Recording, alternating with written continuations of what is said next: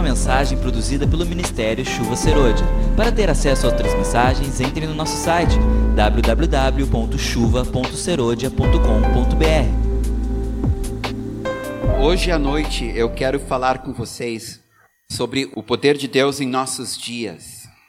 Eu vou convidá-los para abrir suas Bíblias em 1 Coríntios capítulo 4, 19 e 20. Mas em breve irei visitar-vos, se o Senhor quiser. E então conhecerei não a palavra, mas o poder dos ensoberbecidos. Porque o reino de Deus não consiste em palavra, mas em poder. O que Paulo está falando aqui representa a mentalidade da igreja primitiva. A igreja primitiva, ela vivia um evangelho sobrenatural.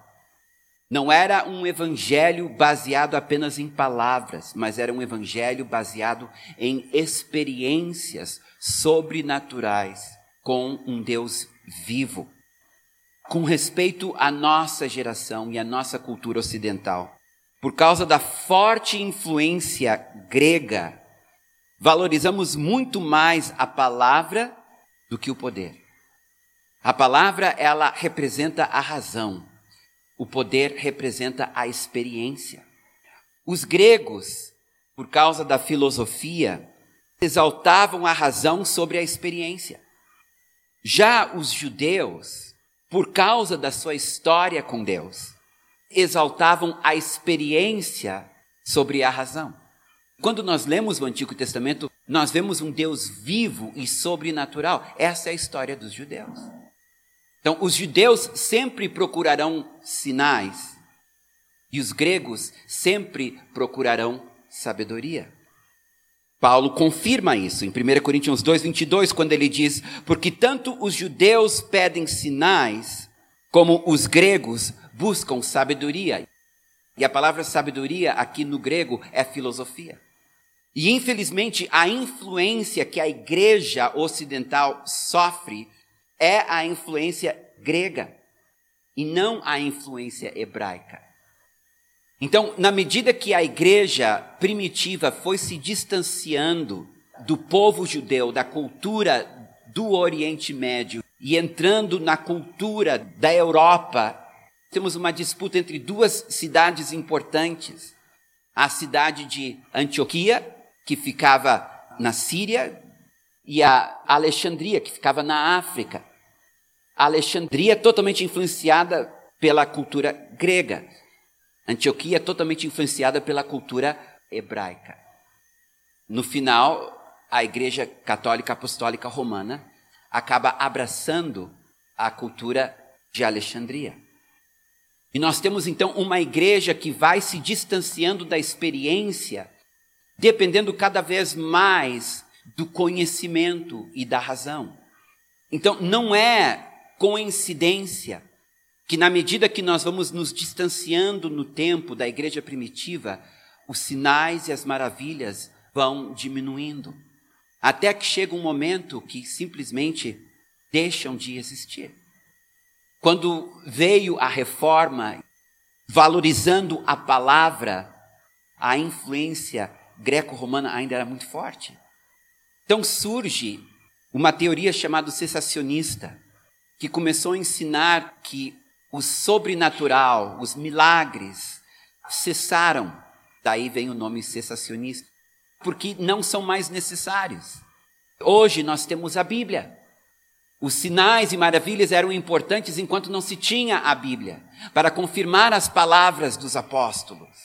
Mas agora que nós temos a palavra de Deus, não precisamos mais provar, não precisamos mais demonstrar, apenas precisamos crer no que está escrito. E isso foi apagando a atuação do Espírito na área das manifestações dos dons do Espírito. Valorizamos a revelação e desprezamos a manifestação. Foi apenas no início do século XX que alguns começaram a sentir falta do poder de Deus. Algo estava faltando. Então se começou a buscar entender melhor o papel do Espírito Santo. Você descobre o batismo no Espírito Santo é uma experiência separada da conversão, posterior à conversão. Foi através de um homem negro, cego de um olho, chamado William Seymour. Inicia-se o movimento pentecostal. Este Seymour foi como missionário para Los Angeles.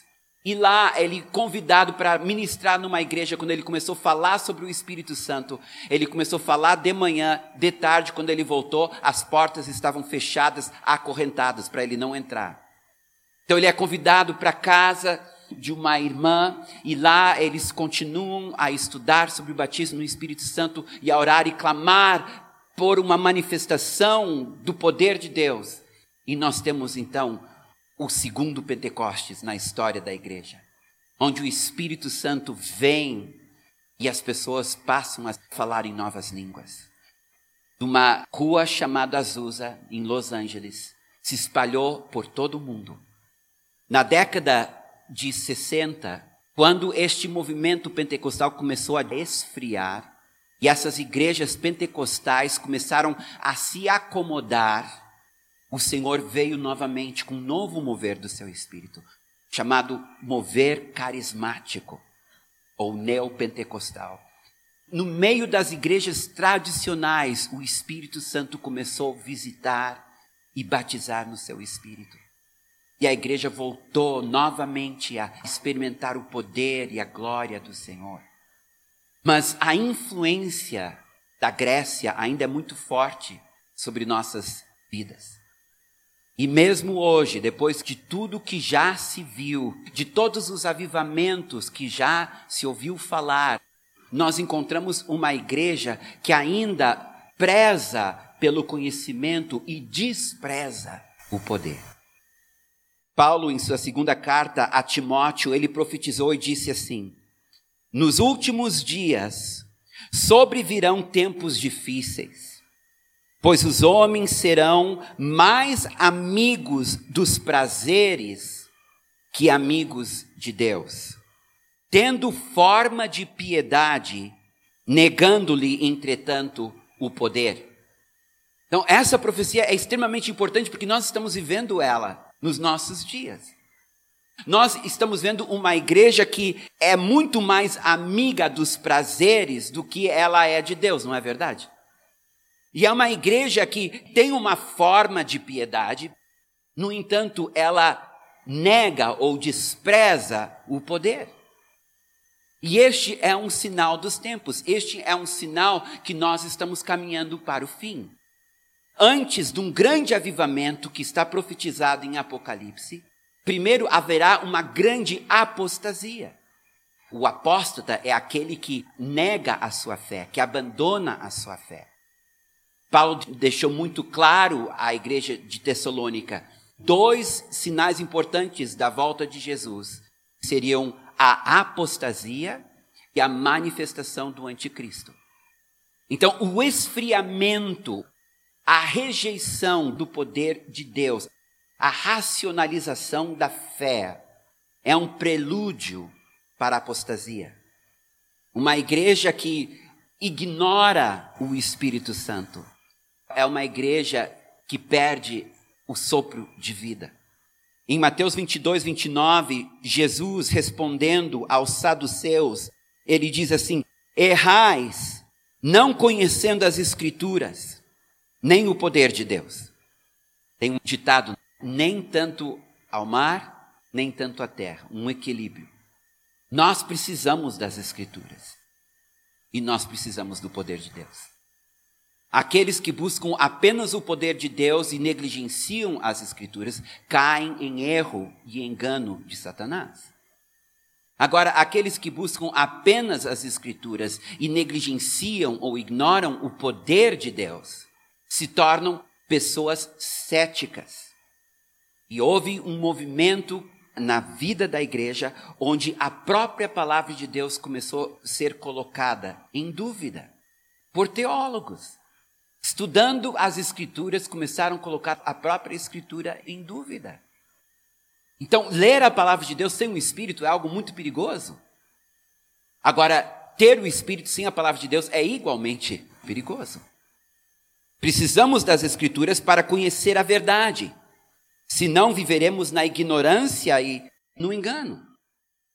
Precisamos do poder de Deus para conhecer a Deus, senão nosso conhecimento dele será informativo e não experiencial. O grande desafio para a igreja do século 21 é aprender a equilibrar estes dois valores. A equilibrar a busca pela verdade através das Escrituras e nossa busca de Deus através do seu poder.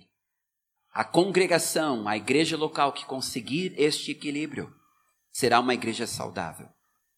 Vamos abrir nossas Bíblias em 1 Tessalonicenses capítulo 1, versículo 5.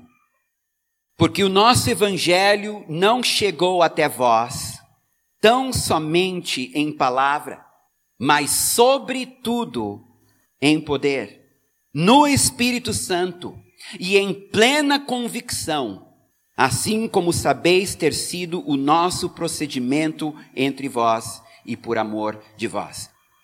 Tem algumas frases chaves aqui.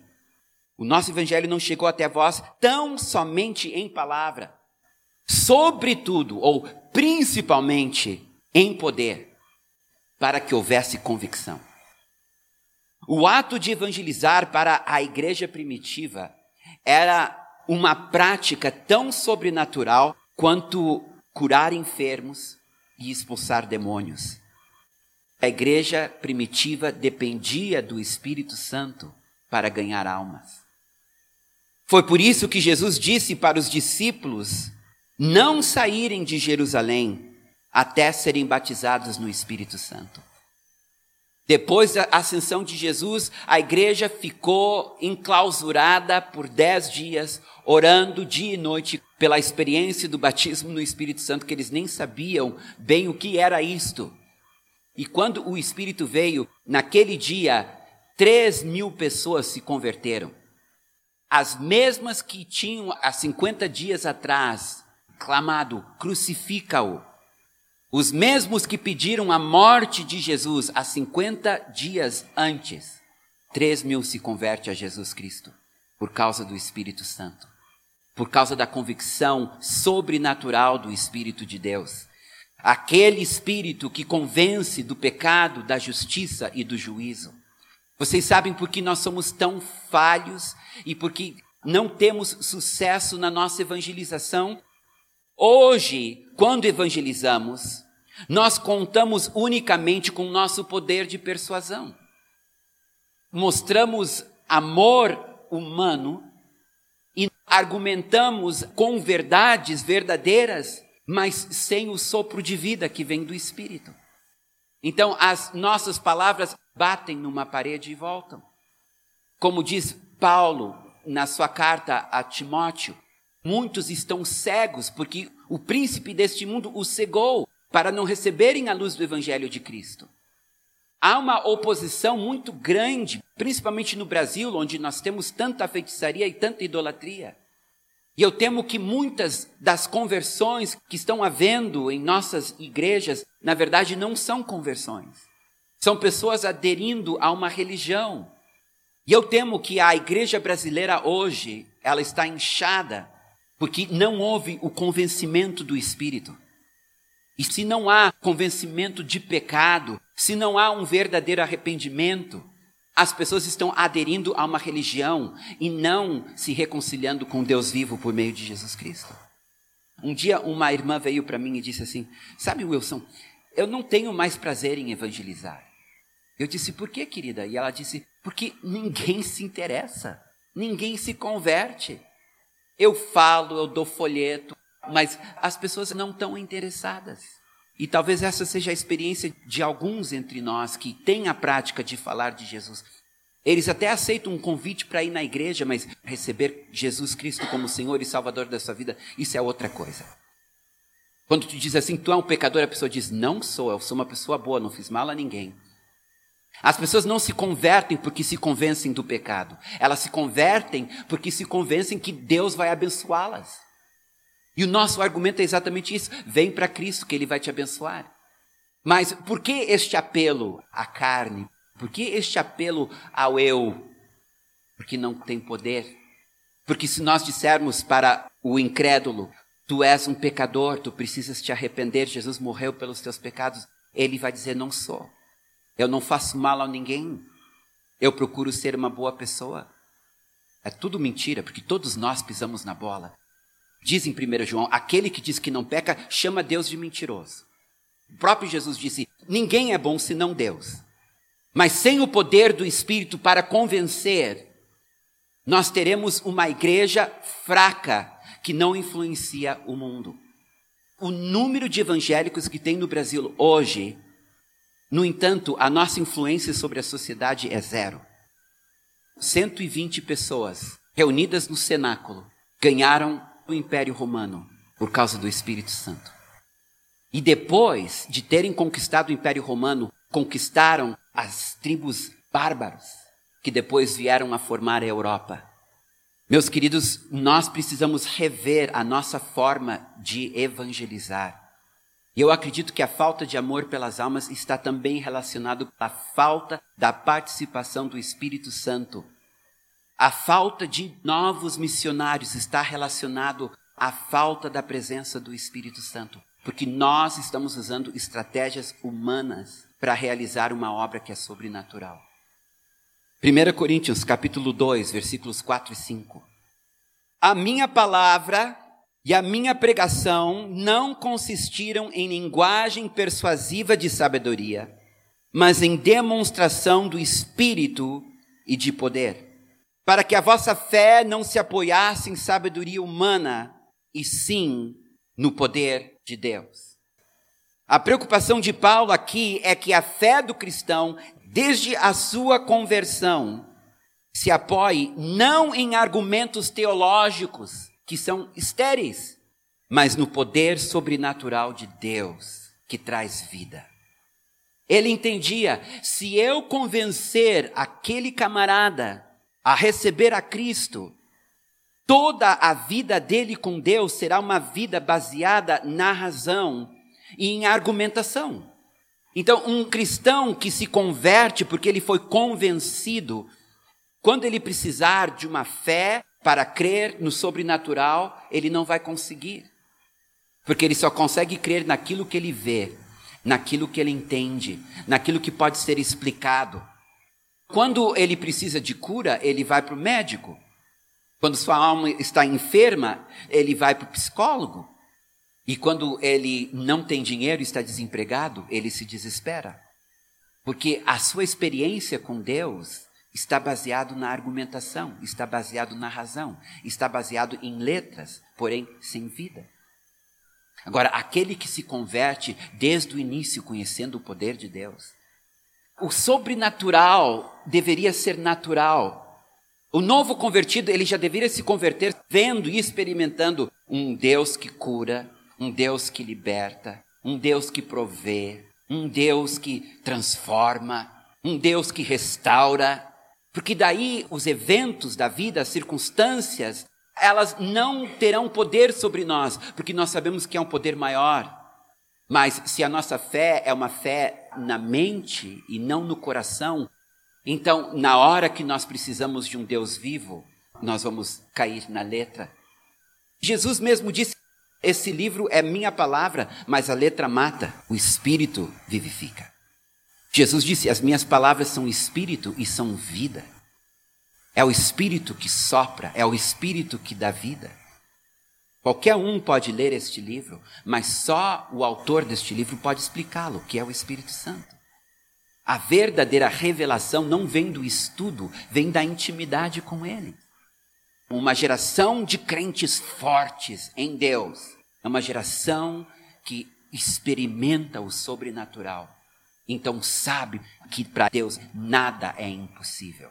Zacarias, pai de João Batista. Aqui nós temos um judeu que acredita no sobrenatural, foi treinado para experimentar o sobrenatural, mas nunca experimentou. Porque durante 400 anos o Espírito se retirou e houve silêncio. Entre o Antigo Testamento e o Novo, 400 anos de silêncio.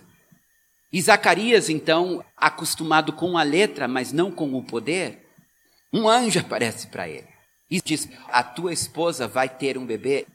Ele diz: Impossível, ela é velha demais. É um anjo que apareceu para ele. E ele está dizendo para um anjo que é impossível a esposa dele engravidar porque ela é velha. Ou seja, a sua falta de experiência com Deus era maior do que a experiência que ele estava tendo ali. É uma questão de sobrevivência nós experimentarmos o sobrenatural de Deus, o mover do seu espírito. É uma questão de vencer o mundo, a carne e o diabo. Paulo, entendendo isso, ele se preocupou a nunca fazer o argumento, a razão sobrepor a experiência com Deus. A igreja primitiva não apenas proclamava a morte e ressurreição de Jesus, ela demonstrava que Jesus estava vivo.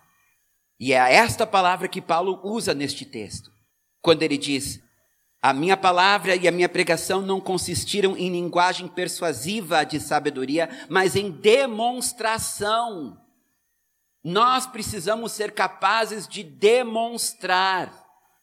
Para ser capaz de demonstrar, primeiro tu tem que ser capaz de experimentar. E é preocupante quando nós podemos viver uma vida na fé sem nunca experimentar nada do sobrenatural de Deus e estarmos confortáveis e acomodados com isto. Salmo 105, versículo 4. O salmista diz assim: Buscai o Senhor e seu poder, buscai perpetuamente a sua presença. Vamos ver o que, que o Espírito Santo está falando através deste salmista. Primeiro, ele diz: Buscai o Senhor. Nós sabemos que a forma estabelecida por Deus de nós buscarmos Ele é através da oração, é através da palavra, é através do louvor. É o devocional. A primeira ordem que recebemos do Espírito de Deus é o seguinte: tu quer me conhecer? Tu quer conhecer a minha voz? Tu quer conhecer o meu poder? Então, buscai o Senhor. Abre tua Bíblia. Abre tua boca e abre teu coração. É através da oração, é através do estudo da Bíblia, é através do louvor, ministrando ao Senhor, que nós o buscamos. E aqueles que o buscam, Ele promete, me acharão. E nós sabemos quão difícil isso é para a nossa carne. A gente prefere fazer outras coisas. Querer experimentar o sobrenatural de Deus sem buscar o Senhor é injusto e não vai acontecer. Ele não vai se manifestar, ele não vai te visitar se tu não estás disposto a pagar o preço de o buscar. São aqueles que buscam o Senhor que têm o direito de experimentar o Senhor. Segundo, o Espírito de Deus diz: buscai o seu poder. Esta palavra poder está relacionada com as manifestações do Espírito Santo. Poder e unção são sinônimos. Quando nós buscamos o Senhor, somos nós que agimos. Mas quando nós buscamos o seu poder, é o Espírito que começa a agir em nós. Quando eu começo a buscar o poder do Espírito Santo, a desejar as manifestações de 1 Coríntios 12, 7 a 11. Eu digo, Senhor, eu quero profetizar. Senhor, eu quero ter palavra de conhecimento. Senhor, eu quero curar enfermos. Eu quero expulsar demônios. Eu quero discernimento. Eu quero falar em línguas. Eu começo a buscar e eu começo a experimentar. O poder de Deus, ele age de forma individual. É possível entre nós ter pessoas que estão experimentando o poder de Deus e outros que não estão. Porque é pessoal e é individual. Marcos 16, 17, 18. Falando do poder do Espírito. Estes sinais hão de acompanhar aqueles que creem. Aqueles que creem porque são crentes e aqueles que creem porque têm fé. Em meu nome expelirão demônios. Todos aqui devem almejar expulsar demônios. falarão novas línguas. Aqui está falando do batismo no Espírito Santo. Sabe, se tu tirar línguas da experiência do batismo no Espírito Santo, línguas vão desaparecer da experiência da igreja. Tem muitos pregando que tu não precisa falar em línguas para ser batizado no Espírito. Tira línguas da experiência do batismo no Espírito Santo e línguas irão desaparecer da nossa geração. Porque ninguém busca falar em línguas, exceto quando ela está relacionada ao batismo no Espírito Santo. Pegarão em serpentes, e se alguma coisa mortífera beberem, não lhes fará mal. Está falando de proteção divina. Se impuserem as mãos sobre os enfermos, eles ficarão curados. Isso é para todos, todos que creem. Jeremias 23, 9 diz assim: O meu coração está quebrantado dentro de mim, todos os meus ossos estremecem. Sou como um homem embriagado e como um homem vencido pelo vinho por causa do Senhor.